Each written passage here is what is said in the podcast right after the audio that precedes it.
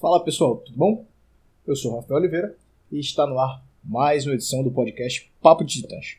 Hoje a gente vai falar sobre economia, sobre a pandemia, sobre solidariedade e o que fazer nesses tempos de Covid-19. Primeiro, eu queria falar um pouco sobre economia. As pessoas às vezes não sabem como funciona a economia e que nós precisamos uns dos outros, nós dependemos uns dos outros, principalmente desse sistema econômico é, que é bem complexo. Então, o sistema econômico que nós vivemos hoje, globalizado, é extremamente complexo. Esse sistema possui bilhões de variáveis e agentes econômicos que interagem entre si simultaneamente o tempo inteiro. E o resultado de cada ação, de cada agente econômico, de cada fator, gera um vetor, um vetor resultado. E a soma desses vetores gera um vetor final, um vetor maior, que dá o resultado final. E aí é quando muita gente erroneamente pensa que sozinho não é capaz de mudar a economia.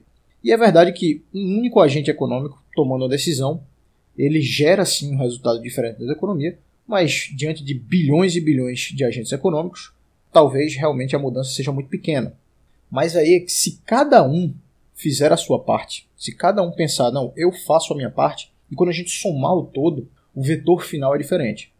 Então é preciso nesse momento que você entenda que você faz parte de um todo e que se todo mundo fizer a sua parte, nós podemos transformar e sair dessa crise de uma maneira mais forte, mais unida. Isso porque imagine só que você é um dono de um imóvel, você não quer abrir mão do seu aluguel. Então você fala ao seu inquilino que você quer receber 100% do aluguel independente porque você recebe, você tem direito a receber e fez o contrato, deveria receber os 100% de aluguel. O problema é que se você não é maleável, num momento como esse, não é solidário, o seu inquilino, digamos que seja um comerciante, esteja de portas fechadas, ele pode não conseguir pagar os 100% a você. Talvez ele consiga até pagar durante um ou dois meses, mas depois disso, provavelmente ele vai declarar falência.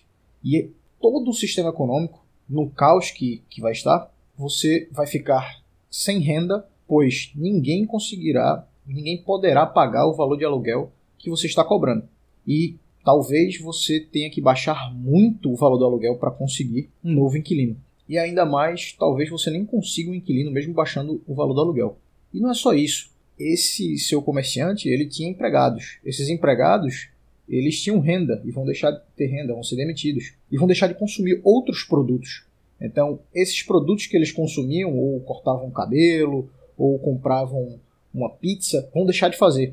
E aí o barbeiro da esquina, o, né, o, o, empresário, dono de uma pizzaria da, da, outra esquina, também vai diminuir sua receita e aí também vai acabar quebrando e vai, fech vai fechando a empresa e demitindo mais funcionários e é uma reação em cadeia. E no final das contas, você que era ali o dono do imóvel, que não quis abrir mão de parte do, do seu aluguel, você deixa de consumir produtos que você consumiria, pois os outros empresários, você ia consumir a pizza, por exemplo, bem, a pizzaria fechou. Você ia cortar o cabelo, o barbeiro fechou.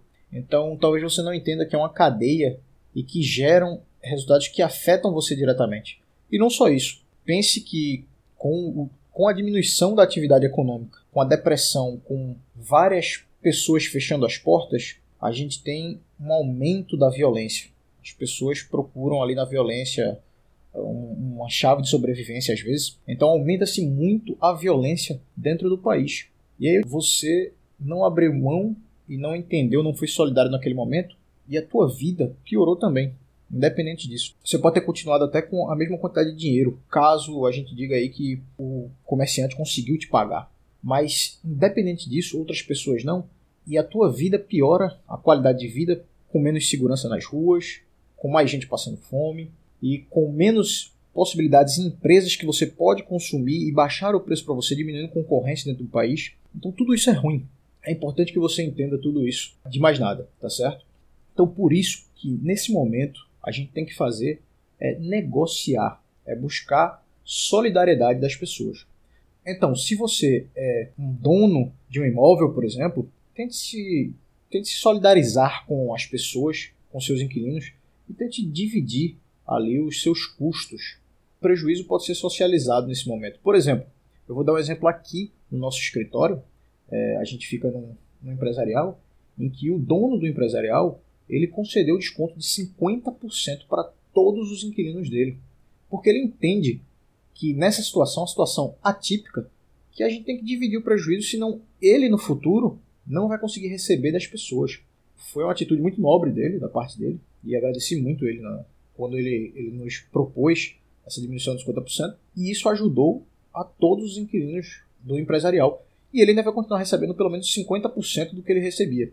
Eu sei que é difícil, mas nesse momento a gente tem que se ajudar quando a gente entende esse funcionamento que o estrago pode ser muito maior no futuro, tá certo? Então, se você é um, inquilino, se você é, tem credores, vá atrás dos seus credores, procure negociar e tente apelar para a solidariedade. Eu acho que eles têm que entender um pouco esse momento, que é um momento difícil, e principalmente que você quer pagar, quer continuar pagando as suas dívidas, pagando os seus aluguéis, pagando tudo que você deve. Para isso, a gente tem que entrar num acordo. Tente buscar negociação com essas pessoas. E se você está do outro lado da moeda, se você é um dono de um imóvel, por exemplo, se você é um dono de terra, e você tente é, se solidarizar com essas pessoas e tente socializar esse prejuízo para entender que no futuro pode ser mais inteligente da sua parte abrir mão de parte dos seus ganhos agora para que você no futuro continue recebendo aquele valor que você recebia hoje. Então, as palavras de hoje no podcast de hoje são solidariedade e negociação. Não deixem de negociar, não deixem de se solidarizar com todas as pessoas ao seu redor. Se você puder, ajude a quem puder. Ajude os pequenos, ajude todos que precisam, se você puder. Esse é o momento que todos nós temos que juntar as mãos. Eu sei que é difícil nesse momento a gente tentar colocar tudo isso em prática, certo? Nem todo mundo vai conseguir, mas se a gente não pensar fora da caixa, se a gente não fizer nada diferente, nossos resultados serão os mesmos. A gente não vai ter resultados diferentes.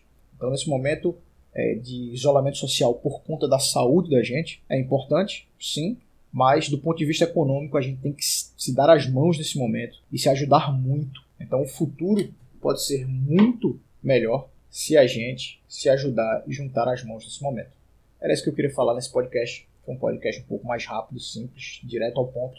Qualquer dúvida, não deixe de me perguntar, de mandar no direct. Conte comigo sempre. Me siga lá nas redes sociais, arroba oliveirarr, arroba Academia Titãs. Um forte abraço e até a próxima. Sigo torcendo pelo teu sucesso.